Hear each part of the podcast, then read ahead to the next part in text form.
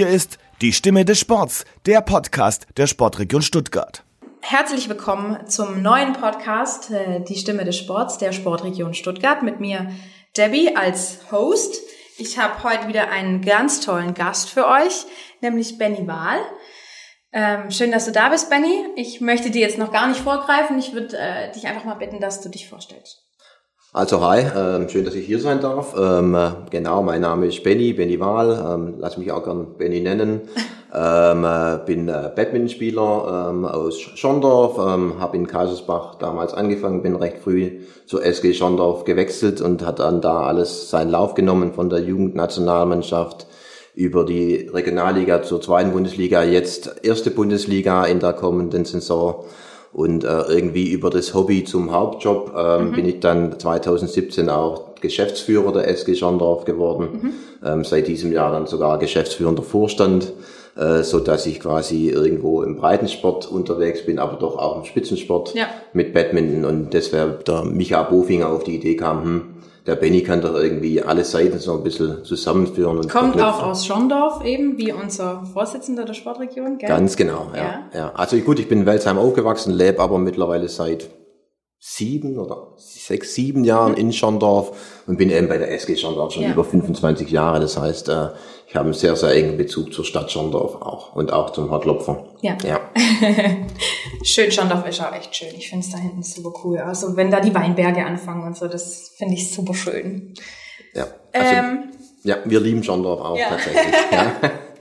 ja. ähm, ich würde dann gerade mal kurz einklinken, nämlich äh, Kaisersbach. Du hast angefangen, Badminton zu spielen in Kaisersbach. Wo liegt denn das? Das sagt mir jetzt persönlich gar nichts. Also Kaisersbach, ist das? Kaisersbach ist äh, bei Welzheim, mhm. so in der Richtung, so Schwabenpark vielleicht ein Begriff. Mhm. Da ist ein Freizeitpark mhm. in der mhm. Nähe, ja, und äh, Kaisersbach liegt quasi im Welsheimer Wald. Wie viele Einwohner hat Kaisersbach? 4000 würde ich sagen, bin mir also jetzt aber nicht ganz sicher. Örtchen. Also ist schon ein kleiner, kleiner, kleines Örtchen. Ja, und äh, ich habe damals angefangen, äh, Badminton zu spielen, wenn mein Papa in Kaisersbach mhm. gespielt hat. Ja. Und bin dann als kleiner Bub sozusagen immer mit in die Halle, äh, durfte ja. ein bisschen mitspielen ja. oder bin in der Garage rumgeturnt und äh, so kam irgendwie das eine dann zum anderen.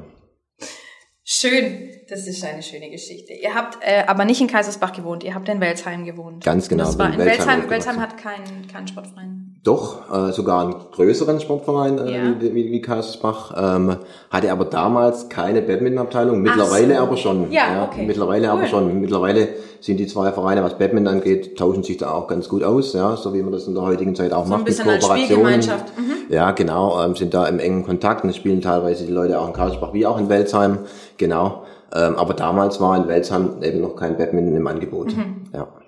Sehr schön.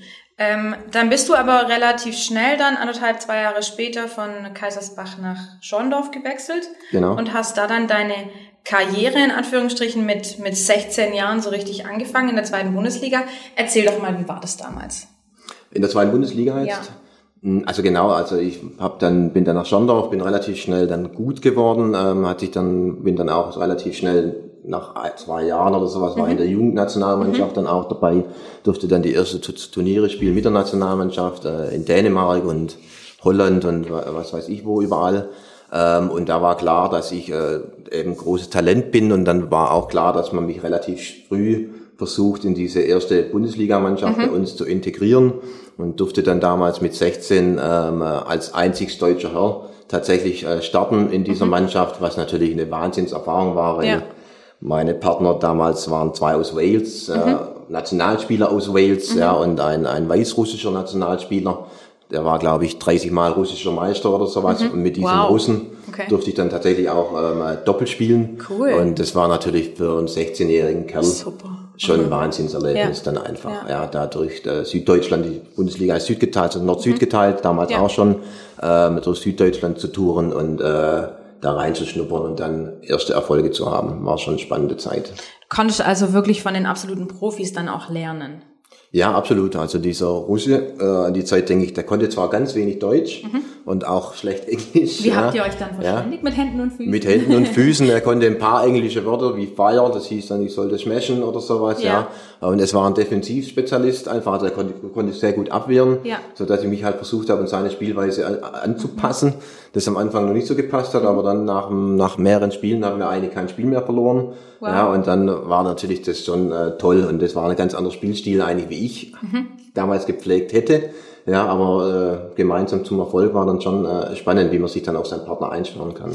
Schön. Ja. Jetzt ist ja Badminton nicht so in Anführungsstrichen eine Volkssportart. Also viele Leute, auch viele Zuhörer von uns, kennen sich vielleicht mit Badminton nicht ganz so gut aus. Ähm, kannst du ein bisschen erklären, wie sich so eine Badminton-Mannschaft zusammensetzt? Ähm, was ist Mixed, was ist Doppel, was ist normal in Anführungsstrichen? Ja. Und wie, wie funktioniert dann das Spielen in der Bundesliga? Ja, also beim Badminton gibt es ja tatsächlich die Besonderheit, ähm, dass Frauen zusammen mit Männern in der Liga ja. spielt.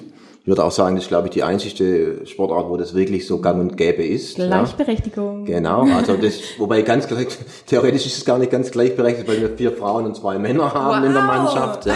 Aber trotzdem äh, spielen wir zusammen in der Mannschaft. Jawohl, ja, genau. Und in der, in der ersten bzw. zweiten Bundesliga ist es so, dass es sieben Spiele gibt. Mhm. Das sind dann ähm, zwei Herren-Einzel, zwei Herren-Doppel, mhm. dann ein Mixed, also Mann mit Frau zusammen, ja. ein Damendoppel und ein Dameneinzel. Ja. Also es gibt wirklich an jedem Bundesligaspiel sieben, sieben Spiele. Spiele. Immer sieben Und daraus Spiele. wird dann quasi der Mittel, also je genau. nachdem, wie viele Spiele man genau. dann eben gewinnt oder verliert. Und diese sieben Spiele gibt es allerdings nur in der ersten und zweiten Bundesliga. Ja. Ab Regionalliga gibt es acht. Mhm. Da gibt es noch ein drittes Herreneinzel dazu. Mhm. Man hat es aber damals, es gab auch mal eine Zeit lang sechs Spiele in der ersten Bundesliga, mhm. weil so ein Badmintonspiel kann ganz schön lang dauern. Ja, also, Was heißt lang? Ja, also mittlerweile jetzt, also wir haben mittlerweile Regeländerungen in der Bundesliga eingeführt vor drei Jahren. Das heißt, wir spielen Elfersätze. Mhm. International spielt man allerdings 21er Sätze. Aha. Durch die Elfersätze wird aber das Spiel natürlich schneller und etwas kürzer und dafür ja. aber mehr spannender. Also mhm. weil man relativ schnell am mhm. Satzende ist und natürlich da das, das spannende, ähm, der spannende Moment ist. Und Matchball, nehme ich an, gibt's dann auch ähnlich wie im Tennis, oder? Nochmal bitte? Matchball. Matchball? Ja. Für äh, das Spiel. Ja, ja, also, dass man das Spiel dann auch gewinnt. Ganz genau, ja, ja, ja mhm. ganz genau, das ist ähnlich. Ja, und äh, aber ein ganzes Badmintonspiel, also ein Mannschafts-Badmintonspiel kann schon bis zu zweieinhalb, drei Stunden dauern und ein einzelnes Spiel ist schon auch, kann auch schon so 60 bis 90 Minuten mal benötigen. Kann das aber auch nur 20 Minuten brauchen. Ja, also das, das, das ist wirklich relativ variabel. Ja. Das ist ja krass. Ja. Also, also zwischen 20 Minuten und 90 Minuten gibt's alles. Wie, wie ja. lang dauert dann in der Regel so ein Spieltag? Der kann dann quasi von, von drei Stunden bis neun Stunden gehen. Ja, ne, zwischen zwei und drei Stunden okay. spielen wir einen Spieltag ungefähr. Ja. Und man spielt dann ja. nur gegen eine Mannschaft oder hat man dann so Sammeltag, also Bundesliga-Spieltage? Nee, also ganz normal, theoretisch wie im Tennis oder so auch. Wir spielen ein Spiel gegen eine Mannschaft. Ja. Ähm, äh, bei uns gibt es noch die Besonderheit, dass wir oft samstags zum Beispiel zu Hause spielen und sonntags dann auswärts gegen die nächste Mannschaft. Ah, also gleich. Äh, so dass wir Doppelspielwochenenden mhm. haben. Nicht immer, aber mhm. äh, ein paar Mal. Ja. So dass wir quasi an einem Wochenende oft zwei Spieltage absolvieren. Ja. Aber immer ja, eins das gegen kennt man eins. zum Beispiel aus dem American Football oder so. Da haben ja. wir das auch sehr häufig. Baseball und sowas. Ja. Wow, das ist ja mal super interessant. ich freue mich mal, jemand da zu haben, von dem ich auch noch was lernen kann. Das finde ich schön. Weil ich persönlich kenne ähm, Badminton natürlich nur als Federball. Mhm. Hört das ein Badmintonspieler gern? Es geht, aber wir werden natürlich regelmäßig damit konfrontiert. ja. ähm, wir sagen immer, ähm, ein guter Badmintonspieler darf auch Federball sagen, ja. aber die Laien sollten es vermeiden, so ungefähr. also Spaß beiseite. Na, bei Federball spielt man sich einfach den Ball zu, ja. beim Badminton eben nicht. Ja, man guckt, was man immer einen Punkt macht. Und klar, in der Öffentlichkeit, hast vorhin gesagt, Randsportart. Ähm, bei uns ist wirklich so, derjenige, der zum ersten Mal zum Badminton kommt, ja. der kommt auch wieder. Ja. Aber das erste Mal kommen müssen die Leute erstmal, weil es ist schon breit unterschätzt. Also viele stellen sich das sehr leicht vor und auch gar nicht anstrengend, weil man mhm. sich beim Federball eben den Ball zuspielt. Mhm. Ähm, aber viele, die dann eben da sind, äh, merken dann, okay, das ist echt sehr anstrengend.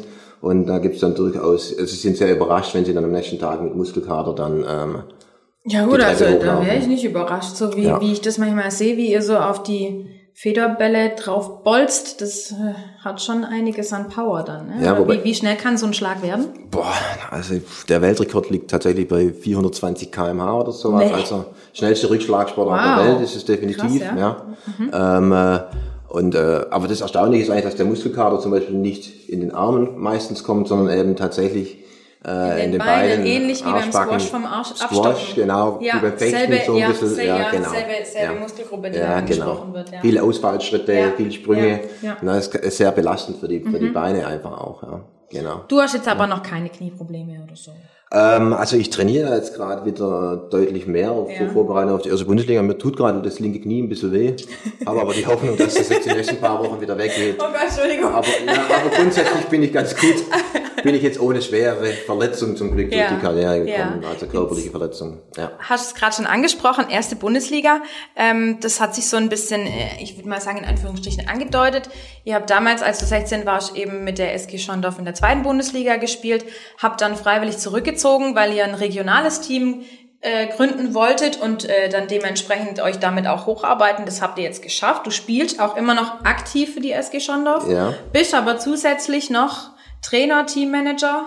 Ja, Social Media, alles Mögliche. Alles. Also irgendwie mache ich alles. alles im ja, ja, irgendwie kümmere ich mich natürlich mit, mit um alles jetzt, was dieses Team dann angeht. Da mhm. gehört auch die Website, Social Media dazu, ja. Trainings äh, planen, organisieren mhm. Äh, und eben auch vor allem dieses Teammanagement mit Sponsoring und ja. etc. pp, was dazu ja. dazugehört. Ja. Ähm, quasi alles in Ehrenamt. Bei mir kommt natürlich jetzt diese Doppelfunktion mit dem Geschäftsführer noch ja. äh, dazu irgendwie. Allerdings ist trotzdem Badminton bisschen losgelöst zu betrachten von mhm. diesem Hauptjob, mhm. auch wenn es der gleiche Verein ist. Ähm, äh, ja, ist es trotzdem mein, mein Ehrenamt eigentlich, ambitioniertes Ehrenamt und äh, aber macht natürlich auch Spaß jetzt mit diesem Aufstieg in die erste Liga wird es jetzt schon ein spannendes Jahr werden und äh, wir freuen uns da jetzt wirklich sehr drauf. Ja. Mit diesem regionalen Team eben. Super spannend. Das ist ja. auch immer noch das regionale Team. Das sind stell mal eure, eure Teammitglieder so ein bisschen vor, vielleicht wer kommt von wo, wie trefft ihr euch zum Training, vor allem jetzt natürlich auch vor dem Corona-Hintergrund, in mhm. Anführungsstrichen. Mhm. Und dann könnt ihr vielleicht auch gleich mal noch einhaken und mir sagen, wann die Saison denn tatsächlich beginnt oder ob mhm. ihr da auch schon aufgrund von Corona eventuelle Verschiebungen habt. Mhm. Also wie überall ist der Badminton-Spielbetrieb auch äh, abgesagt. Erstmal bis auf, äh, bis auf weiteres. Zum Glück ähm, wurde der, der Saisonstart schon auf Mitte Oktober ver verlegt. Ja, also okay, nach hinten also verlegt. da erstmal Der wurde quasi schon mal anderthalb Monate mindestens mal nach hinten verlegt, mhm. was mit Sicherheit sinnvoll ist. Jeder Monat hilft, ja, mhm. klar. Äh, trotzdem ist natürlich unklar, wie es sein wird. Ne? Das ist ja, ja alles von, ja, ich dir nicht erzählen, ja. abhängig von Veranstaltungen und Co. Ja. Wie viel dürfen wir rein in so eine Halle? Richtig, ähm, ja, äh, generell schon. Ja. Der, allein, der, allein der Sport in der Halle. Darfst du den alleine ausüben? Musst, kannst du den zu zweit ausüben? Ich habe jetzt gestern mit einem, mit einem Kunstradfahrer zum Beispiel telefoniert. Der hat gesagt, dadurch, dass er keine olympische Sportart ist, ja. ähm, darf er eigentlich nicht trainieren. Ja. Nur, also der wohnt in Bayern, ist nochmal was anderes. Aber wenn er jetzt eine olympische Sportart wäre, dann dürfte er trainieren. Ja. Er darf es jetzt aber, weil er ein Show-Unternehmen an, also er hat, hat ein Unternehmen gegründet fürs Showfahren. Ja. Und weil er deshalb jetzt Berufssportler ist, darf er trainieren unter extremen Auflagen, aber ja. auch nur alleine in der Halle. Ja. Nicht zu zweit oder zu siebt oder zu acht oder das ist schon eine große Herausforderung ja. momentan. Ja, das Training selber ist natürlich jetzt gerade äh, eine sehr große Verantwortung. Also im Vorgespräch habe ich schon gesagt, Batman ist auch wirklich viel Eigenverantwortung, ja. weil wir ja eben nicht so ein Mannschaftssport sind, wie das im Fußball oder Handball oder sowas ist, ja, sondern du schon auch individuell viel machen musst. Auch wenn ja. du Doppelmix spielen, musst du aber schon trotzdem sehr an dir selber arbeiten, dass dein ja, Körper passt. Ja, so wie bei jedem anderen Sport auch. Also man macht viel Fitness, Ausdauer, äh, Krafttraining, Mentaltraining. Genau. Aber es kommt halt doch dann trotzdem auch so ein bisschen auf die, auf die Teamleistung doch im Endeffekt an. Ja, nachher gehört es natürlich das Ganze äh, zusammenzufügen. Ja, in dem Rangliste, du hast gerade gesagt, wer spielt bei uns vielleicht? Ja. Also ja, ähm, da jetzt alle aufzuzählen, würde wohl eher den Rahmen sprengen, da wir nämlich letztes Jahr über 15 Spieler im Einsatz hatten. Ähm, grundsätzlich ist aber das Tolle, dass wir einfach ein sehr regionales Team sind und die Spieler aus äh, der Gegend kommen, aus Baden-Württemberg, alle hier in der Nähe des Badminton gelernt haben und wir im letzten Jahr auch das Kunststück geschafft haben, die zweite Mannschaft äh, aufsteigen zu lassen in die Regionalliga, was ganz toll ist. Ähm, für mich persönlich ist es einfach auch noch super, ähm, dass meine Frau Nadine mit im selben Team äh, spielen kann. Wie wir ja wissen, äh, geht es eigentlich in keiner anderen Sportart, dass es so gemixte Teams gibt. Ähm, und meine Frau unterstützt mich auch ehrenamtlich in meiner Funktion als Teammanager sehr. Ähm, das hat natürlich dann auch ein bisschen Vorteile für, die, für das Ganze. Ähm, da wir im Haus des Sports sitzen, würde ich vielleicht noch den David Kramer erwähnen, welcher mittlerweile auch in Fellbach wohnt und auch Geschäftsstellenleiter der SG Stern Stuttgart ist. Also alle Spieler sind aus Baden-Württemberg in diesem Aufstiegsteam. Ähm, wir sind jetzt aber gerade dran, zwei Spieler zu verpflichten für die erste Liga. Ich wollte gerade fragen, wie, wie sind da so eure Chancen als Regionalteam in der ersten Bundesliga sind natürlich auch viele, viele Hochkaräter und eben auch Spieler aus anderen Nationen. Du hast mir vorhin gesagt, die absoluten Badminton-Cracks kommen aus Dänemark, Frankreich und aus England und dann auch aus Deutschland. Ja. Ähm, wie stellt ihr euch da auf? Ich weiß, es war euch wichtig, ein, ein regionales Team zu gründen. Mit dem seid ihr jetzt auch in die erste Bundesliga aufgestiegen. Aber wie sieht es dann nachher aus, wenn ihr wirklich auch in der Praxis spielen müsst? Also klar oder klar ist eigentlich, dass wenn wir mit diesem Team so spielen, ohne das, äh, dann ist uns allen bewusst, dass wir wahrscheinlich wieder absteigen ja. So muss man das ganz mhm. klar nennen. Der, der Leistungssprung von zweiten zur ersten Liga ist schon nochmal immens, der ist ja. auch groß, deswegen scheuen auch viele dieses Abenteuer ja. erste Bundesliga. Ja. Also es gibt auch Vereine, die sich bewusst dagegen entscheiden. Ja, ihr, ja. deswegen seid ihr auch aufgestiegen. Das ist auch ein, ihr wart also, Tabellenzweiter.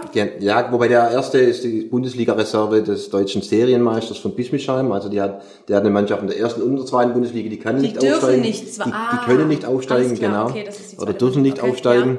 Genau, aber es gibt trotzdem auch andere Vereine, die sich zum Beispiel aus der zweiten Bundesliga Nord, wir sind ja zweigeteilt, ja. Äh, wo sich bewusst dagegen entscheiden mhm. vor diesem Sprung, auch vor der Problematik, dass man sich dann verstärken sollte oder Und müsste dementsprechend auch oder Kosten Fallobst, einzukommen. ja genau Sponsoringgelder etc. Mhm. mehr generieren muss oder dann eben auch Fallobst wäre, das natürlich auch zur negativen Stimmung im Team führen kann. Ja.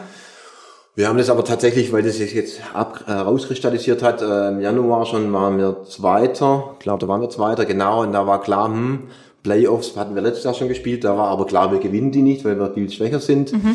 Dieses Jahr war, hat sich aber abgezeichnet, dass wir, wenn wir Playoffs spielen, die schon auch gewinnen könnten mhm. oder die Chancen ganz gut waren und haben uns recht früh damit beschäftigt. In dem Projektteam wollen wir das eigentlich ähm, wohl wissen, dass sich dann viel äh, ändern wird, mhm. Aufwand auch neuer und neuer sein wird und nochmal äh, erhöht werden muss. Ja.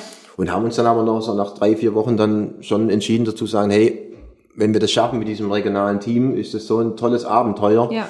Und äh, wenn wir uns dann noch etwas verstärken. Und da sind wir jetzt aktuell auch dran. So wie es aussieht, kriegen wir einen Spieler aus Österreich, ich glaube, das kann man sagen, mhm. die österreichische Nummer eins und eine englische Nationalspielerin dazu. Mhm.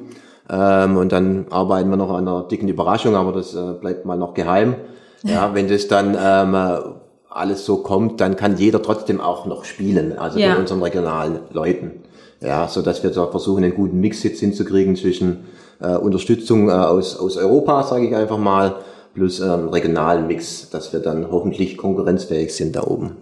Sprich, ihr habt es im Team schon gemeinsam entschieden. Also da gibt's kein, kein der Chef overruled mal das komplette Team, sondern du versuchst schon so dein, dein Team zusammenzuhalten, gemeinsam in die Kommunikation zu gehen und eben so auch dieses Teamwork zu, ich sag's mal, wie drücke ich das jetzt aus?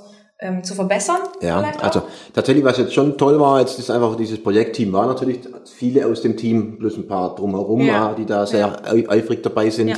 ja ähm, wo man dann jetzt schon gemerkt hat, na, mit diesem Abenteuer steckt ja auch die Motivation mhm. jedes Einzelnen vielleicht drumherum was zu machen, sei es bei Sponsoring, Social Media, bei Organisationen zu Auswärtsspieltagen etc. Also alles, was da dazugehört, ja. ähm, haben jetzt alle gesagt, komm, dann haben wir auch Lust, äh, da, da mehr zu machen. Das freut mich auch, weil natürlich da viel Arbeit auch äh, ansteht. Ähm, aber natürlich ja, wir stimmen das im Team ab, aber es gibt natürlich doch immer wieder Entscheidungen, wo dann der, der Teammanager oder Chef dann vielleicht auch mal sagen muss, ja gut, okay, äh, so ist es jetzt halt. Ja, ja so ja. ist es. Ich versuche es aber eigentlich zu vermeiden, ja. aber es lässt sich natürlich nie gänzlich vermeiden, dass man äh, da. Ja, das ist äh, die Bürde eines Chefs. Man kann nicht jedem immer alles recht machen. Das ist, das ist einfach so. Ja. Genau. Ähm, jetzt, wie muss man sich das vorstellen als, als Laie? Wir kennen alle die Fußball-Bundesliga, wir kennen auch die Handball-Bundesliga und so weiter. Die sind hauptberuflich in der ersten Bundesliga tätig. Ja. Wie stellt man sich das bei einem Profi-Badminton-Team dann dementsprechend vor, das jetzt in der ersten Liga angekommen ist? Wie viel Trainingsaufwand, wie viel Reiseaufwand, wie viel Kostenaufwand habt mhm. ihr? Ähm, wie lässt sich das mit dem Privatleben und aber auch mit dem Job? Also ich meine, für die ist es jetzt nicht so eine große Herausforderung, sag ich mal, aber die anderen hier als Geschäftsführer der SG Stern, der muss natürlich schon auch ähm, seine Zeit einteilen. Wie, wie, wie sieht es da aus mit dem Haupt- und Nebenberuf im Endeffekt? Ja, das schwierig tatsächlich. Du musst es natürlich schon planen, organisieren und managen. Ne? Mhm. Ne? Ähm, äh, also jetzt wir sind natürlich jetzt ein besonderes äh, Erstligateam, weil wir eben dieses regionale Team sind. Ganz oft sind die Erstligateams ja ausgestattet mit deutschen Nationalspielern ja. oder eben äh, auch äh, Nationalspielern aus äh, Europa viele, ja, mhm. die tatsächlich oft studieren und aber nur Badminton machen, wie man das kennt halt eben, ja, Ja. also Profis sind, Ja. ja, die nebenher studieren, ähm, die aber dann auch nicht als Team meistens zusammen trainieren, sondern sich dann eben zu den Spieltagen zusammen treffen, ja. Ja. Ähm, wir sind vielleicht einer der wenigen Teams, wo der Großteil des Teams tatsächlich auch zusammen trainieren kann, ja. Mhm. Was natürlich wir sind auch aber natürlich nicht die Vorteil Profis wiederum. ist. Ja, Ja. natürlich ist Ja. für die Stimmung Ja, ja. im Team und Ja. so hat das Ja. einen Vorteil. Wir sind aber natürlich nicht die Profis, wie die das jetzt sind. Heißt, wir müssen natürlich unseren Trainingsaufwand oder sollten äh, den jetzt hochfahren, wenn wir auch annähernd konkurrenzfähig sein wollen. Mhm. Ähm, so versuchen wir halt dann jetzt, äh, wenn dann natürlich dann alles äh, wieder richtig erlaubt wird, dann halt äh, von drei Einheiten hochzugehen auf vier, fünf Einheiten plus Einheiten Ja. außerhalb der Halle, die jeder eigenständig absolvieren Ja, muss. das könnt ihr jetzt momentan auch schon machen, trotz Corona-Sperre in der Halle, dass ihr tatsächlich viel mehr laufen geht oder mehr Ausdauer, also ja, Ausdauer, Krafttraining, Genau. Mentaltraining und sowas. Genau, ja. Trefft ihr euch denn dann auch schon im Team ähm, zum Beispiel über Videocall? Ja, machen wir auch. Also wir Ja. haben jetzt am Sonntag tatsächlich mal, also was ist denn heute? Heute ist Freitag, am- also am, Ja. mit, bei Corona-Zeiten ist ja das Tagesgefühl. da äh, gibt's keinen richtigen Tag ge- mehr. Da ja, es ist, es, ja, es ist einfach so. Tage halt. Man hat, man hat irgendwie so nicht mehr so das Zeitgefühl wie normal, ja. ja. Am Sonntag haben wir auch eine Online-Konferenz, wo wir jetzt auch nochmal über die Neuzugänge sprechen werden. Mhm. Ähm, was schon beeindruckend oder erstaunlich ist jetzt als Erstligist, fragen ganz viele Spieler bei dir an und wollen bei dir spielen. Ach, was? ja. ja, ja, das ist schon spannend, äh, vor allem aus dem europäischen Mhm. Ausland, die in ganz Europa ist ja dieses Corona-Problem präsent und die Richtig. Vereine haben vielleicht weniger Sponsorengelder, die Spieler suchen sich Ja. vielleicht doch Vereine, wo sie denken, mehr verdienen zu können. So stecken die natürlich gerade alle auch ihre Möglichkeiten ab. Und wir könnten noch viel, viel, viel mehr verpflichten. Ja, ähm, äh, was wir aber ja eigentlich auch nicht unbedingt wollen, weil wir ja, Ja, irgendwie im genau. regionalen Team Ja. spielen wollen. Ja, und das äh, werden wir aber am Sonntag jetzt nochmal im Team durch äh, diskutieren, wie machen wir es jetzt, ähm, Ja. äh, weil ich natürlich niemand aussortieren möchte. Ja, dem- klar. Ähm, ja. Wenn ich da mal gerade so einhaken darf, das ist jetzt ein bisschen eine, eine typisch unkonventionelle Frage für Schwaben, aber wie viel verdient man denn so als Bundesliga erst, äh, als Badminton-Erstligist? Als Badminton-Profi Ja. oder Badminton, also, die, Also- das sind wir wieder ein schlechtes Beispiel tatsächlich. so, ja. so, so ja, also Pro- Profi, ja, aber ihr seid ja mehr so nebenberufliche Profis. Genau. ich Also ich würde sagen, bei uns ist das äh, in Form eines Taschengelds plus, Mhm. äh, dass wir halt eben äh, keine Kosten haben. Ne? Das heißt, äh, Turniere und so weiter, was- das wird alles vom Verein finanziert. Der eine oder andere von uns hat auch noch einen Badminton-Sponsor, also Mhm. ich zum Beispiel auch. Victor, bei mir wäre das die Firma Victor, der andere ist jetzt zum Beispiel bei der Firma Yonex, Mhm. so dass da eben keine Kosten entstehen für, Ja. für, für so Equipment. Ähm, reich werden tut man aber mit Sicherheit nicht, also man muss schon viel äh, Leidenschaft und Herzblut mitbringen. Ihr nicht Ja, oder kein Badmintonspieler? Ja doch, also Es gibt doch, Also- gibt doch sicherlich auch schon so annähernde Badminton-Millionäre. Millionäre, ja, das gibt, oder? also jetzt die deutschen Badminton-Millionäre Millionäre gibt es jetzt vielleicht nicht, ja, Ja. aber ähm, gerade die Dänen und sowas, da würde ich sagen, sind schon einige Badminton-Millionäre dabei. Ich habe auch am Vorgespräch von einer Spanierin gesprochen, Ja. Carolina Marin. Die ist äh, ja, man kann wahrscheinlich sagen, mittlerweile die erfolgreichste Badmintonspielerin, die es wahrscheinlich jemals geben wird. Also ich denke mal, die wird noch ein paar Erfolge einholen. Ja. Ich gehe aber auch davon aus, dass sie mittlerweile schon äh, Badminton-Millionärin gibt. Und da gibt's aber auch äh, in Indien oder China oder sonst irgendwas, das sind das Badminton ja Volkshelden. Ja, ja, ja wie ja. hier die Fußballer sind. Äh, der Lindan, das ist so eine Badminton-Legende. Der ist in China halt eben im Werbespot von Gillette oder sowas ähm, Oh, wow. dann präsent. Ja. Das heißt, der fährt natürlich sehr, sehr viel Geld ein. Natürlich. Oder auch diese Inderin, seine ähm, Shindu heißt die Dame, die hat auch ein jährliches Einkommen von, ich weiß gar nicht genau, 10 Millionen Euro oder sowas. Wow. Ja. Wow. Also da ist schon, die ist auch in der Forbes-Liste der bestbezahlten Sportlerinnen tatsächlich unter den ersten, ich glaube 10 dabei sogar. Ja, oder 20. Ich bin mir jetzt nicht ganz sicher, wie weit vorne, Ja. aber sie ist da dabei. Okay. Ja. ja. Ähm, also man kann mit Badminton dementsprechend auch relativ viel Geld machen. Jetzt warst du ja auch so ein, so ein ziemlich talentierter oder sehr talentierter äh, Badmintonspieler. Warum hast du dich gegen die große Karriere in Anführungsstrichen entschieden? Also tatsächlich damals äh, war Badminton wie heute auch noch wahnsinnig wichtig für mich, klar. Ähm, aber damals habe ich noch nicht gesehen, dass man eben so viel Geld auch verdienen Ja. kann. Und dann war irgendwie im Familienrat klar, komm, ähm, man konzentriert sich jetzt eher mal auf das Studium, kann Badminton noch weiterher natürlich machen, Ja. ja, so dass man dieses Badminton dann als als als ambitioniertes Hobby oder Leistungssport eben Ja. weitertreibt, aber nicht den vollen vollen Berufsweg einschlägt, ja. Und äh, ich hätte damals schon den Olympiastützpunkt wechseln können, ähm, habe mich dann aber eben für die für die Karriere neben dem Feld entschieden, so muss man es eigentlich sagen, ja. Was dir ja auch dementsprechend gut geglückt ist jetzt als Geschäftsführer und geschäftsführender Vorstand der SG Schondorf. Klingt ja schon mal echt spannend. Du hast nebenher Sportmanagement studiert hier in Stuttgart. Also ja. davor. Also genau damals, parallel zu dieser Entscheidung, ja. also nicht Badminton-Profi zu werden ja. sozusagen, sondern eben äh, war klar, dass ich Sport studieren will, beziehungsweise Sportmanagement studieren will.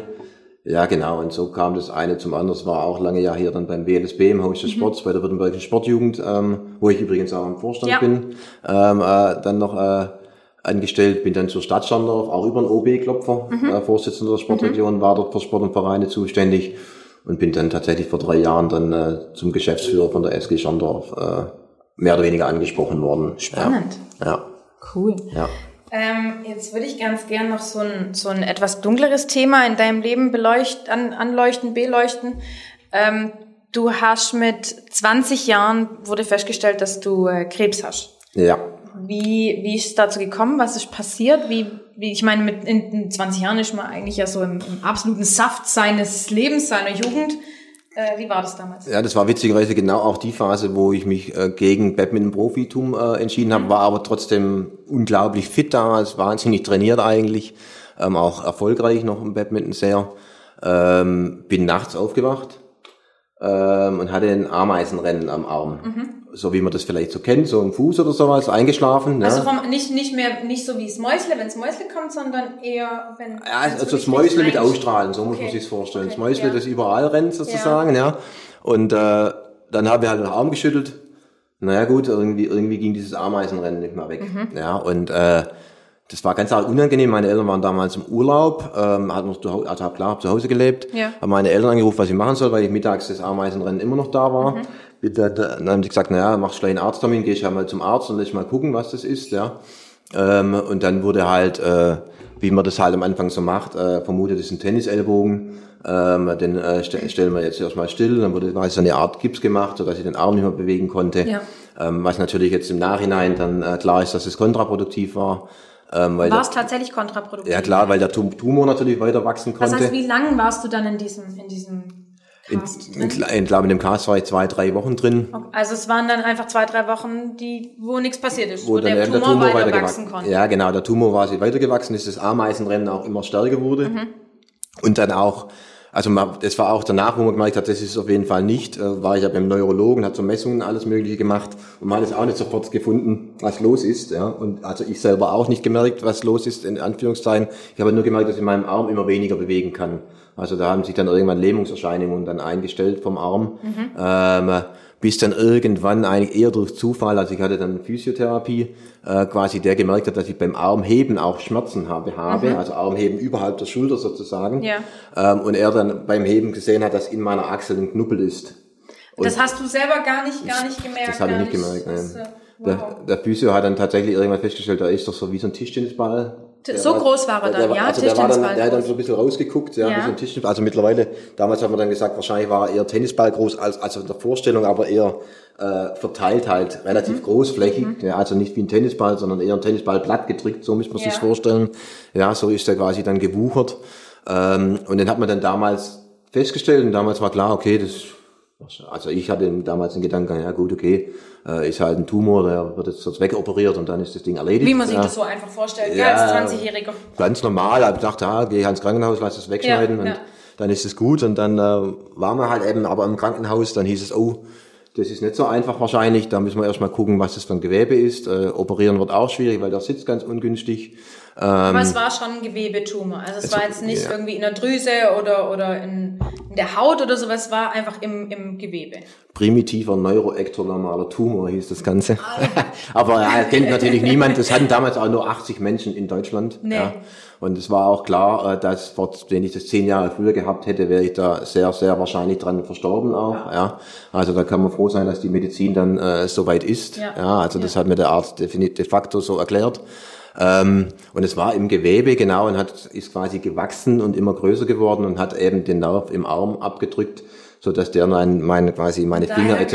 nicht mehr versorgen konnte. Genau. Genau. Und dann war der, ja gut, dann war der Gewebeprobe und dann hat man festgestellt, okay, äh, bösartig. Das musste ich dann auch erstmal realisieren, was heißt denn eigentlich ja, bösartig ja. mhm. als 20-Jähriger? Äh, denkt man jetzt nicht so sehr viel darüber nach. Nee. Ja, da war dann schon, äh, als dann hieß, okay, man muss den Arm amputieren, wenn man es operieren müsste, ja. war dann schon erstmal äh, die, die, ja, der Schlag vors Gesicht. Mhm. Nichtsdestotrotz habe ich mir dann damals trotzdem gedacht, naja gut, dann habe ich jetzt halt Krebs, dann machen wir halt Chemotherapien, ähm, dann wird es alles schnell wieder gut. Und äh, also schnell war es nicht, aber äh, mit, dieser Hochdosis und Bestrahlungen mhm. leider das volle Programm auch abbekommen, äh, Körper quasi auf null runtergefahren. Die gingen ein Jahr lang. Ich war circa ein Jahr ein lang Jahr mit lang. allen Behandlungen. Ähm, also erst in Anführungsstrichen normale Chemo, ja, dann diese, diese Hochdosis Chemo. Ich, ich, hatte tatsächlich sechs, in Anführungsstrichen genau normale Zyklen, ja. äh, Chemotherapie. Eine dann, Woche Krankenhaus, zwei Wochen zu Hause, eine Woche ja, Krankenhaus, genau, zwei Wochen genau. zu Hause. Mhm. Und dann äh, war damals klar, dass die äh, gut war. Ja. Aber man es, um wirklich sicher gehen zu wollen, äh, dass er auch wirklich Ärzte ist, ja. sich dafür entschieden, dass man eben eine Hochdosis Chemotherapie mit Stammzelltransplantation durchführt, mhm. ähm, die dann eben damals über Weihnachten und Neujahr ähm, Wie, im, im da Krankenhaus muss ich jetzt war. mal kurz ja. einhaken. Was Stammzellentransplantation heißt dann auch warten auf Stammzellspender? Ja, also ich hatte das Glück, dass ich mir die selber äh, sammeln konnte. Also okay. in so einer Stammzellapherese, ähm, wow. aus, auch, auch, also mhm. da wird man ja an so ein Gerät angeschlossen, zwei riesen Nadeln äh, rechts und links in die Arme rein. Stammzellsammlung äh, vier, fünf Stunden und konnte aber meine eigenen Stammzellen okay, zum relativ gesunden Zeitpunkt von noch, niemandem nee, die Stammzellen. genau, okay. konnte die eigenen Stammzellen mhm. quasi mir wieder spenden sozusagen mhm. äh, zu dem Zeitpunkt in der Hochdosis Chemotherapie, wo das Immunsystem sozusagen ganz okay. ganz unten ist, ja. Genau, und dann äh, ja, waren wir vier, vier, vier Wochen im Krankenhaus. Ja. Mhm. Ähm, und dann kam eigentlich die blödeste Zeit, so kann man das schon sagen. Ja, und dann kam, kam eben noch die Bestrahlungen dazu. Ähm, und dann ging es aber dann auch, also die Zeit war blöd und nicht schön, ähm, aber es ging dann doch danach, wo ich dann langsam aber sicher ähm, wieder mich bewegen konnte, ging es dann zum Glück auch ja. relativ schnell wieder ähm, bergauf, so muss man sagen. Also du ja. hast relativ schnell abgebaut, du konntest aber auch relativ schnell wieder aufbauen. Also man muss sich das so vorstellen, äh, also der, der Tiefpunkt, das hatte ich dir vorhin auch kurz im mhm. Vorgespräch erzählt, war tatsächlich im Krankenhaus, bin mal ausgerutscht ähm, und bin eigentlich nicht mehr alleine hochgekommen, ohne dass ich mich übers Bett hochziehen musste. Ja. Das war für mich damals als 20-Jähriger, der eigentlich äh, turbofit ja. war, schon äh, schockierend ja. äh, in dem Moment, dass man so kraftlos sein kann. Ähm, aber es war dann trotzdem so, nach, nach, den, äh, nach der Hochdosis beziehungsweise nach den Bestrahlungen, da hatte ich dann äh, Reha, mhm. äh, in Konstanz war das. Mhm. Und äh, ich bin dann halt angefangen, jeden Tag neben den Behandlungen äh, joggen zu gehen. Und am Anfang muss man sich das wirklich so vorstellen, bin 100 Meter gejoggt und bin wieder umgedreht, weil ich frustriert war, dass ich nicht weitergekommen bin. Ähm, aber am Ende, am Ende dieser fünf Wochen äh, Reha konnte ich wieder ja. 25 Minuten am Stück Aber ist schön joggen. da. Ja. In Einsbach, oder? Direkt ja, ja Klinik Schmieder, direkt Ach, Klinik ja, Schmieder. Direkt ähm, in Konstanz. Direkt in Konstanz beim, beim Hörnle da hinten. Ja, cool. War oh, sensationell, ja. Das war ganz tolle. Ja. Also insofern natürlich sowas toll sein kann, aber ja. da ging es ja bergauf, ja, und äh, einfach dieser jeden Tag, also ich hatte mir jeden Tag das Ziel gesetzt, weiter zu joggen wie am mhm. Vortag. Mhm. Und ich wusste, dass da hinten dieses Freibad ist. Ja. Ja, dieses Hörnle eben. Ja. Und mein Ziel war quasi am Ende von meiner Reha bis zu dem Hörnle zu joggen, zu baden und wieder zurück zu joggen. Cool. Und das habe ich am Schluss dann auch hingekriegt. Ja, und das Tolle war einfach, dass es so schnell, also es war zwar echt anstrengend und mühselig, ja. aber man hat einfach gemerkt, jeden Tag geht's weiter. Ja. Und das war dann unglaublich motivierend dann auch, ähm, sich da jeden Tag aufs Neue reinzuhängen. Ja. Jetzt hast du ja schon echt ähm, ein paar Schicksalsschläge in deinem Leben ähm, leider mitnehmen müssen. Sagst aber gerade so motivierende Sachen. Wie würdest du denn jetzt jemand motivieren, der vielleicht gerade auch durch Corona, wegen Corona oder auch unabhängig von Corona, dem es gerade nicht so gut geht und der einfach nicht mehr weiter weiß? Boah, das ist eine, schwierige Phase, ja. Also für mich war immer tatsächlich zum Beispiel Sport oder ähm, auch sportliche Ziele ähm, ja. eine wahnsinnige ja, wie soll ich sagen, äh, ein Anker, ja, wo mhm. ich sagen kann, hey, Sport und Bewegung und äh, vielleicht auch tatsächlich wieder auf dem Badmintonfeld stehen zu können. Es war mhm. ja damals unklar, weil mein linker Arm, ich bin zum Glück Rechtshänder, ja. mein linker Arm war allerdings gelähmt, also das war auch Glück im Unglück, ja, äh, weil links hätte ich natürlich nicht mehr, also wenn es wenn es der rechte Arm gewesen wäre, ja. wäre wahrscheinlich klar gewesen, ich könnte ja, nicht mehr so Badminton spielen, wie das halt mal gekonnt habe, das war Glück.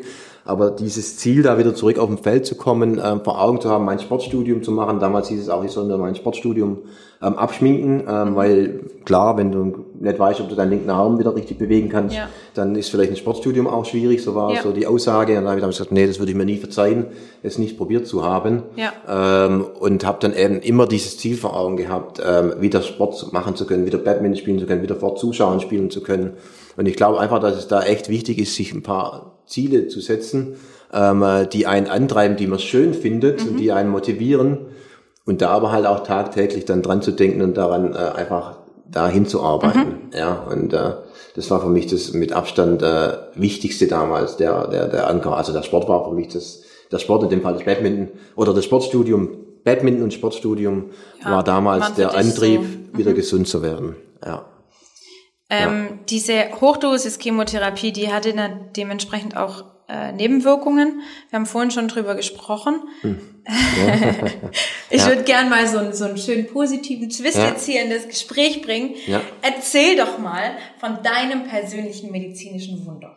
Ja, also ähm, es war damals klar, dass äh, vor der Hochdosis äh, wurde mir gesagt, äh, Herr Wahl, Sie würden wir stark empfehlen, ähm, zur Samenbank zu gehen und meine Spermien sammeln zu lassen, ja. weil ich mit sehr, sehr hoher Wahrscheinlichkeit keine Kinder mehr auf natürlichem Wege mhm. zeugen kann.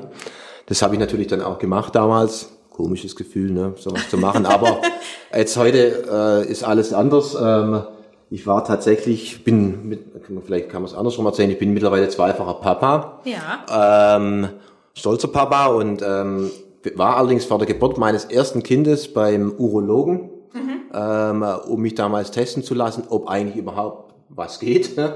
vielleicht zu sagen. ja. Ähm, und da hat der Urologe dann gesagt, naja, äh, Herr Wahl, so 99,9 Prozent werden Sie auf natürlichem Wege keine Kinder kriegen. Mhm. Dann war damals für meine damalige Freundin, jetzt Frau, ähm, und uns klar, okay, sie könnte äh, die Pille absetzen, weil mhm. es eh nicht passieren ja, kann, wie ja das halt so ist.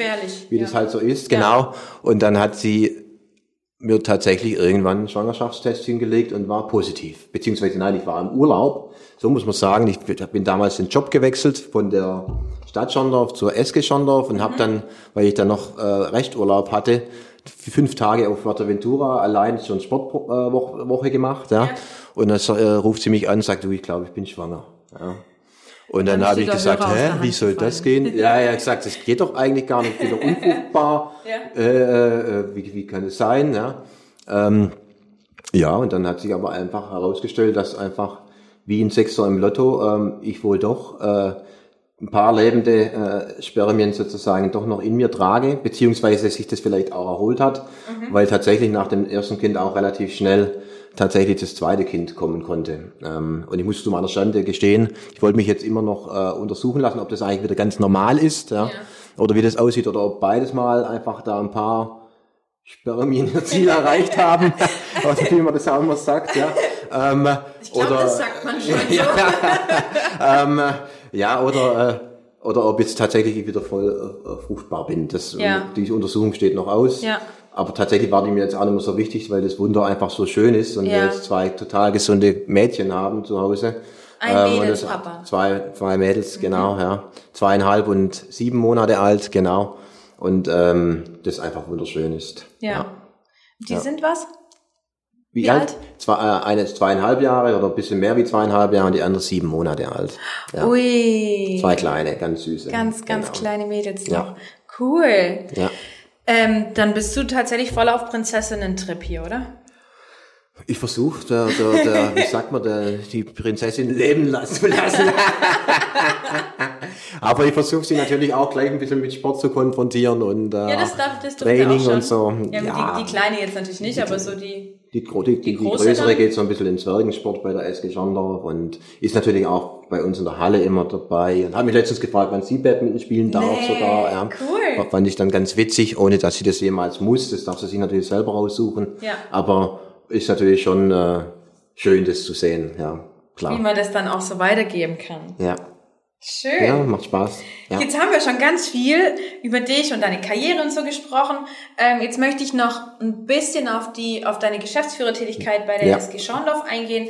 Ihr ähm, standet jetzt natürlich auch vor ein paar Herausforderungen aufgrund der kompletten äh, Corona-Thematik, auch der Pandemie hier in Deutschland und auf der ganzen Welt. Wie, wie war das für euch? Wie seid ihr damit umgegangen? Ihr musstet ja auch erstmal komplett alles runterfahren und schließen, nehme ich an. Ja, klar. Ähm, ja. Und wie macht ihr jetzt diese Wiedereröffnung in Anführungsstrichen? Ja, also das war ja damals faszinierend, wie schnell sowas gehen kann. Ja. Ne? Ähm, wir saßen da auch im Büro, haben dann diese äh, Konferenz angeschaut, ähm, wo dann klar war, okay, ähm, ab jetzt äh, machen wir quasi sofort zu, ja, äh, alles. Ähm, wo du dann erstmal dann da saßt, gibt es, Was? sowas überhaupt gibt? ja, das, äh, dass es sowas überhaupt gibt, Ja. das war irgendwie schon irgendwie faszinierend am Anfang. Äh, wo du auch einfach gar nicht wusstest, was passiert jetzt überhaupt. Ja. Ja. Ähm, da musste man sich erstmal dann äh, zurechtfinden. Ähm, für uns war dann relativ schnell klar, okay, irgendwie müssen die Menschen halt trotzdem von unsere, unsere Mitglieder irgendwie Kontakt haben. Ja. Ähm, wir haben dann einen Probelauf gemacht mit einem äh, Live-Video. Mhm. Ähm, ganz hemdsärmlich am Anfang mit Handy, Live-Video in Facebook, ja, Ja. Äh, wo aber tatsächlich die Resonanz so toll war, Ja. dass wir dann äh, angefangen haben, relativ schnell mit Restream und YouTube und Facebook das anzufangen, immer profi und von Woche zu Woche besser Wurde es wurden mit unseren. Kurse. Auf welcher Ja. Seite seid ihr erreichbar auf Facebook? Einfach. Äh, Facebook SG Schondorf. Wenn man das eingibt, dann kommt man direkt, findet YouTube? man uns direkt. YouTube äh, auch SG Schondorf beziehungsweise Ulrich Schatz Sportzentrum, das ist unser Sportvereinszentrum. Okay, ja. Genau. Und da hat es dann einen unglaublichen äh, Social Media Boom bei uns so ein bisschen Ja. Hingelegt. Ja, also wir haben relativ schnell 200 neue Follower gehabt in, in, in, in, in diesen beiden. Wir haben zwei Facebook-Seiten und mit dem Sportzentrum Facebook-Seite, ja. Ja. vom Ulrich Schatz Sportzentrum beziehungsweise von der SG Schondorf. Ja. Oder unser YouTube ist auch von, von, von zwei Follower auf, da haben wir vorher eigentlich nichts gemacht, Ja. wenn wir ehrlich sind, hoch jetzt auf, glaube 366 oder 70 sind wir jetzt so ungefähr, was natürlich für uns als Sportverein jetzt toll war, einfach zu sehen, dass natürlich die Aufmerksamkeit da rasant zugenommen hat. Mhm. Ja. Und es war einfach auch eine Chance, äh, oder ist nach wie vor auch eine Chance, zu zeigen, wie gute Trainer wir eigentlich haben. Ja. Ja. Weil dann die Leute sehen, wow, das sind aber tolle Kurstrainer, die machen ein tolles Angebot. Was bietet ihr denn so an? tolles Öffentlichkeitsarbeit. Ja, wir haben tatsächlich äh, vor allem ähm, so viel Ganzkörper-Workouts jetzt äh, drin gehabt. Also ja. mehr, mehrheitlich schon so Fitness. Yoga, Ganzkörpertraining, Stay Fit, ja, ähm, Body-Workout, Tabata-Workouts hatten wir Ja. drin. Also alles vor allem im, im Fitnessbereich, Ja. aber auch ähm, Kindersport. Also wir haben dann angefangen, die ersten Kindersporteinheiten Cool, zu machen, ähm, wo wir versucht haben, eben so zu machen, dass sie im Wohnzimmer Mhm. machbar sind.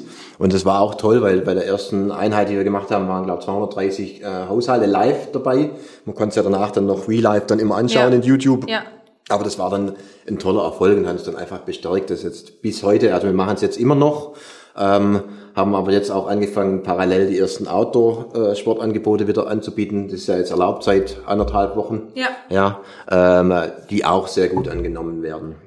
Ähm, und so haben wir versucht, tatsächlich über die Corona-Zeit, wir haben auch die ersten Online-Vereinsmeisterschaften dann absolviert mit T-Beitel, Weitwurf, Spannend. Standweitsprung ähm, und solchen Themen, die waren auch toll. Ja, einfach ja. um die Menschen zu beschäftigen. Einfach damit wir halt gute Angebote für die Familien haben, die dann zusammen eine kleine Challenge zu Hause machen. Ja. Die durften das einschicken. Wir haben das ausgewertet. Es gab eine Ur- Urkunde. Die Vereinsmeister wurden in ihre Altersklassen gekürt. Super cool. Ja, solche, solche Themen haben wir dann äh, gemacht und denke, es wird auch äh, honoriert und kam auch gut an. Mhm. Ja, und jetzt gerade machen wir auch ein, äh, die, also die SG Schandorf ist 1846 gegründet. Das heißt, wir haben nächstes Jahr Jubiläum, 175-jähriges. Ja. Und äh, machen jetzt gerade einen 1846 Kilometer Lauf, wo Mhm. jeder seine Kilometer sozusagen sammelt und schickt. Jeder auch spendet, ja, und wir das dann nachher zugunsten von Kinderreich Remsmont äh, eigentlich spenden wollen, zugunsten von dem guten Zweck. Ja, so versuchen wir jetzt gerade äh, viel mit den äh, Familien oder Kindern irgendwie in Kontakt zu bleiben. Ja, und eben eigentlich einerseits für unser Fitnessstudio ist natürlich ein wichtiger Standpunkt für so einen Ja. Großsportverein wie uns Ja. mit 4000 Mitgliedern, Ja. ähm, der auch die anderen Bereiche ja quer mitfinanziert Mhm. sozusagen. Das ist auch wichtig, ne? Also so ein Fitnessstudio äh, fließt leider nicht in meinen Porsche, sondern eben in den Kindersport. Ja. Äh, der fließt äh, dahin, dass, wo es wirklich benötigt wird bei so einem Sportverein. Mhm. Ja, das wird ja quasi querfinanziert und deswegen ähm, ist es jetzt schon eine Herausforderung, auch Ja. finanziell. ja, eben. Also jetzt gerade auch viele jetzt, gut, ihr seid jetzt eher einer der, der groß oder mit einer der größten Vereine hier in der Region. Ja. Ähm, aber gerade kleine Vereine leiden, glaube ich, doch schon sehr, sehr stark auch darunter. dass sie eben nichts mehr anbieten können und so. Wie, wie hat sich das bei euch gestaltet? Habt ihr tatsächlich dann von der Geschäftsstelle trotzdem weiterhin gearbeitet? Wart ihr reduziert? Mhm. Habt ihr von zu Hause aus gearbeitet? Musstet ihr Kurzarbeit zum Beispiel genau. beantragen und so weiter? Wie war das bei euch? Genau, also wir haben auch, wie viele Vereine, äh, äh die viel mit Hauptamt arbeiten, wir arbeiten auch viel mit Hauptamt, ja. weil wir ja im Großsportverein auch sind. Ja. Nicht so wie vielleicht das kleine Vereine, die viel mit Ehrenamt auch stemmen. Bei uns ist auch viel Ehrenamt, aber trotzdem auch viel Hauptamt. Mhm. Ähm, wir haben quasi alle hauptamtlichen Mitarbeiter tatsächlich in Kurzarbeit auch äh, geschickt, ja, kann man ja so sagen. Müssen. Ja, schicken müssen, ja. ja. Allerdings mit einer für jeden Einzelnen eine Einzelfalllösung. Also das, manche waren in 50 Prozent Kurzarbeit, manche in 80 Prozent. Also auf alles Je nachdem, was der noch ein bisschen machen konnte, ja, weil Kindersport war natürlich tatsächlich wenig möglich, ja. ja. Das heißt, der war dann quasi in 90 Prozent Kurzarbeit. Mhm. Wir haben Servicekräfte, die viel am Service vom Fitnessstudio arbeiten. Ja klar, die waren halt dann auch in 100% Kurzarbeit. Ja. Ähm, selbst ich habe mich auch, äh, wollte auch mit gutem Beispiel da irgendwo vorangehen. Mhm. Auch ich bin äh, mit 50% quasi dann in mhm. Kurzarbeit so gewesen, ähm, so dass wir für jeden aber eine Einzelfalllösung gesponnen äh, oder gespinnt haben, äh, ja. dass das wirklich dann ja. das Vereinsleben trotzdem weiterhin ja. geht mit diesen Live-Kursen und so weiter, weil das musste ja auch alles organisieren ja, genau. werden. Richtig. Ja, genau. Und ähm, ja. Also konntet ihr schon auch ähm, so, so einen positiven Twist aus der Corona. Also ich, das, das, das, man weiß ja erst. Gut, es ist noch nicht vorbei, so man weiß ja, wie es also gut, dann auch Jetzt machen wir ja wieder auf am 2. Juni, dann ja. auch das Sportvereinszentrum wieder ja. öffnen, was natürlich das Herz so des Vereins darstellt. Mhm. Ähm, und wir haben eigentlich, äh, klar, da laufen Kredite, ne? wir müssen tilgen ja. äh, und so weiter und so fort. Ja, ihr habt, es ist nicht sonderlich alt, das, das Sportzentrum ja, genau, 2015, Schorndorf. Das 2015 ist, ja, eröffnet, ja. genau. Und echt schön, also wenn ihr mal Zeit habt, fahrt nach Schorndorf. Genau. Schorndorf ist richtig, richtig ein schönes Trainingszentrum. Genau, wir haben da, ich bin da im Sportpark Rems, wo die Stadt ja. auch wahnsinnig tolle Arbeit geleistet hat, drumherum, tolle Sportplätze, tolle Sportplätze, Finnbahn, wie auch immer, auf jeden Fall war das, das natürlich auch Geld gekostet. Ja, die Kosten müssen natürlich ja. auch gedeckt werden. Ja. ja. Und was wir lagen, waren eigentlich noch ausgelegt auf Wachstum, ja, also was auch dieses Fitnessstudio angeht. Richtig. Hatten dann im März tatsächlich unser Rekord hoch von 1120 Mitgliedern. Mhm. Na klar, nur im Fitnessstudio. Nur im Fitnessstudio, ja, genau. Ähm, und äh, klar, das ist jetzt es ist halt so ungewiss. Ne? Man weiß ja. natürlich nicht, passiert jetzt nach, was passiert jetzt nach dieser Corona-Zeit? Kriegen wir eigentlich neue Mitglieder? Ja. Bleiben die aus? Äh, kommen die wieder? Wir haben auch im Hauptverein, also außerhalb des Fitnessstudios, eine jährliche Fluktuation von 500 Mitgliedern pro Jahr plus minus. Ach nee. Aber eher wachsend. Ja, ja. Das ist eigentlich eine Riesenzahl. Ja. Wenn man jetzt natürlich weiß, okay, Fluktuation bedeutet ein Austritt. Ja. Wenn die Austritte sind trotzdem mit Sicherheit da, kommen aber die Eintritte. Ne? Also da ist so ein bisschen die Frage, wie das jetzt weitergehen wird. Deswegen kann ich noch nicht sagen, ähm, wie wir wirklich rauskommen ja. aus dieser äh, Corona-Zeit. Ich habe aber schon die Hoffnung, dass die Menschen jetzt mehr denn je merken, was, wie wichtig so ein Sportverein ist, körperliche Bestätigung ist, ja. soziale Kontakte ja. sind, ja. Auch unser Sportvereinszentrum durch die Kurse, dass sie sehen, wow, okay, die machen ein wirklich gutes äh, mhm. Sportangebot, auch im Gesundheitsbereich. Wir haben auch Reha-Sport, ja, sehr viele Kurse, die aktuell natürlich nicht stattfinden. Hab schon ein bisschen die stille Hoffnung, dass wir natürlich dann einen guten Zulauf kriegen, ja. Klammer auf, aber wahrscheinlich nie so hoch, wie er eigentlich gewesen wäre. Ja, aber wer Was weiß. man natürlich nicht also weiß. auch das ist, ist alles so total unklar, genau. Total unklar, genau. Dann äh, drücken ja. wir euch natürlich die Daumen, ähm, dass das alles zu eurer Zufriedenheit dann tatsächlich auch rausläuft. Ähm, jetzt möchte ich noch zu einer meiner Lieblingskategorie äh, überschwenken, nämlich die Entweder-oder-Fragen. Oh, okay. Entweder oder Fragen, ganz einfach schon mal gehört, Nutella mit oder ohne Butter mhm. zum Beispiel. Mhm. Und daraus ergeben sich dann auch immer wieder so neue kleine Gesprächsthemen, in denen unsere Zuhörer vielleicht auch noch ein bisschen mehr oder eine andere Seite von Benny Wahl äh, kennenlernen. Also gut. Jetzt habe ich ein bisschen was aufgeschnappt über die letzte Stunde ungefähr, würde ich jetzt mal sagen, seitdem ja. wir schon reden. Ähm, Porsche oder Ferrari? Porsche. Natürlich. Deswegen habe ich vorhin von Porsche gesprochen, ja, von Ferrari, deswegen. genau. Erzähl, ja? gibt es eine Affinität? Bitte? So eine Affinität zu Porsche? Einfach weil Stuttgart oder weil. Hast du einen Porsche? Wie ja. genau. Sag ja, es geht eben nicht in den Porsche. ähm, äh, ne, ich fahre einen, einen Renault, ähm, einen Geschäftswagen, mhm. ähm, äh, genau. Nee, aber so ein Porsche Cayenne äh, finde ich durchaus schick. So ja. ist es nicht. Ähm, ja. Schönes Auto. Ja. Wenn ich mir das leisten könnte, würde ich es vielleicht auch überlegen. Ähm, aber bis jetzt. Äh, ich glaube, das Leichten an sich ist fast gar nicht das Problem. Ja. Der Unterhalt von diesem Auto ist so unglaublich ja, teuer. Mit Sicherheit, ja. Ja, ja. Mit, mit, Sicherheit, ja. Aber mittlerweile, also aktuell steht eher mal die, eher mal ein Hauskauf oder sowas im Haus, da ist das Auto erstmal hin. Tatsache, ja. Okay. Ja, ja. Spannend. Dann auch in Schondorf? Wir suchen in Schondorf was, ja. Ja, guck mal, kannst du hier einen offiziellen Aufruf starten genau, für alle jemand, Schondorfer? Wenn jemand was hat, äh, fünf, fünf Familien, äh, Quatsch, fünf, mindestens fünf Zimmer, sagen wir mal ja. so. Ähm, sowas äh, wäre so unser Wunsch. Ähm, ein schönes Häuschen in Schondorf wäre schön, aber ja. du hast vorher gesagt, du ziehst ein bisschen ländlicher. Ja, ich ziehe. Äh, genau, Schondorf ist auch echt teuer, ja, ja. leider, mhm. muss man schon sagen. Alles ähm, Stuttgarter Speckgürtel ja. ist so schwierig. Genau, ja. so da schauen wir jetzt gerade Ausschau. Ähm, bis jetzt haben wir aber noch nicht das gefunden, was wiederum auch für uns äh, passend, passend und bezahlbar wäre, so ja. muss man sagen. Dann drücke ich auf jeden Fall die Daumen. Siehst du schon, ja. haben wir wieder was Neues über dich. Ja, das ist klar. cool. Ja, absolut. Ja. ja. Dann ähm, haben wir jetzt gerade auch schon vom ländlichen gesprochen. Ähm, auf dem Land, da betätigt man sich ja auch echt immer gern sportlich, muss so seine Kilometer ein bisschen zurücklegen. Lieber laufen oder lieber Fahrrad? Also oh. mit Laufen meine ich Joggen. Joggen, ja, ja, klar. Äh, eigentlich beides. Ähm, äh, ich laufe aber aktuell mehr, wie, fahr, wie dass ich Fahrrad fahre. Ähm, heißt aber nicht, dass ich nicht gerne Fahrrad fahre. Ich, ich stehe, habe auch noch ausstehen bei meinem Bruder, der jetzt sehr viel Rennrad fährt und an meinem besten mhm. Kunden, Andi, dass ich äh, mir eigentlich ein Rennrad zulege und ah, ja. äh, dann äh, mit ihnen mehr Rad fahre. Mal so richtig schön Kilometer machen. Kilometer, Kilometer buckeln. Kann man auch schön bei euch genau. in der genau. Ecke, wirklich schöne, schöne Radtouren kann man da machen. Da hat es auch dementsprechend ein bisschen so kleine Berge, dann genau. ein bisschen höhere Berge. Ja. Echt super schön da. Genau. Wir haben auch einen Fahrradanhänger für mhm. die Kinder jetzt gekauft. Gut, beim Rennrad ist das ja. jetzt ein bisschen schwierig. Ja, stimmt. Ja, da hast du recht, aber trotzdem ist schon, wenn die Kinder größer werden oder jetzt ja. auch schon, versuchen wir dann jetzt schon auch die ein oder andere Fahrradtour dann zu machen ja. äh, mit den Kindern hinten drin und eben das Remstal zu sehen. Ich meine, ja. die Urlaubsplanung ist natürlich dieses Jahr mit zwei so kleinen eh schwierig. Dann, Sowieso äh, bleibt ihr dann hier?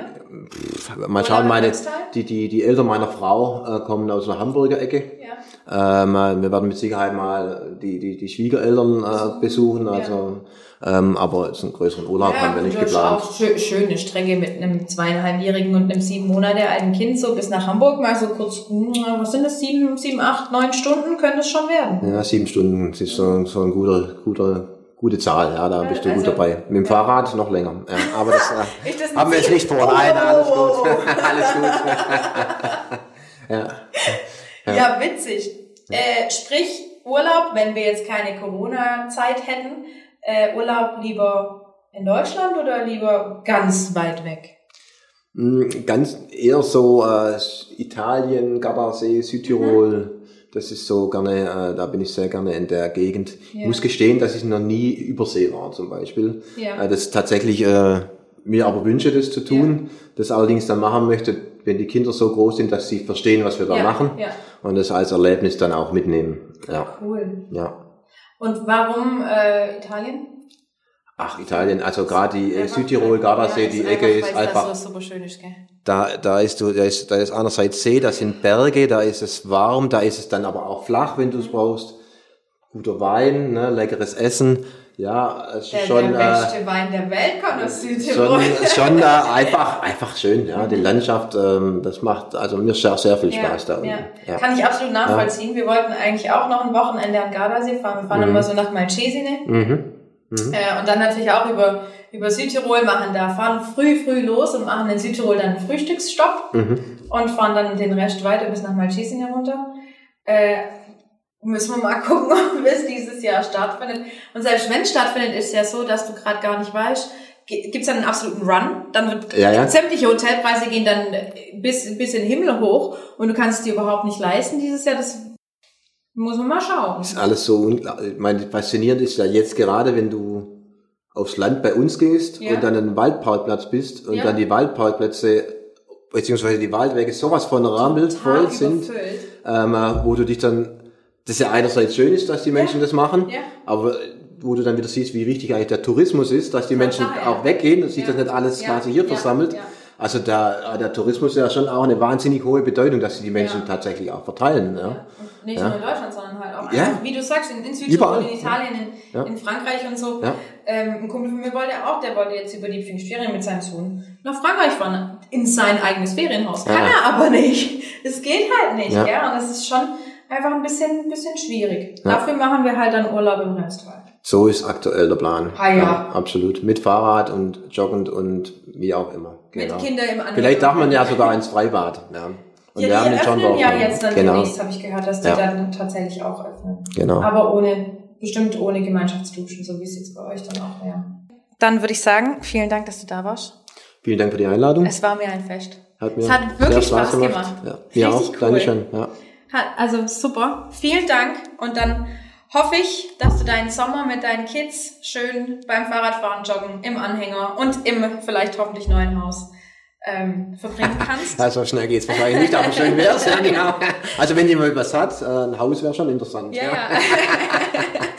ja. Ähm, wenn ihr noch ja. mehr von der SG Schondorf hören oder sehen wollt, dürft ihr gern folgen auf folgenden Kanälen. Ja, genau. Also auf Facebook ähm, SG Schondorf ähm, oder auch SG Schondorf Badminton einfach mhm. eingeben in der Suche, kommt relativ schnell. Ähm, äh, Instagram sind wir natürlich auch aktiv, auch mit dem Ulrich Schatz Sportzentrum, unser ja. Sportvereinszentrum sind wir auf Facebook sehr aktiv und dann natürlich einfach unter sg-schondorf.de.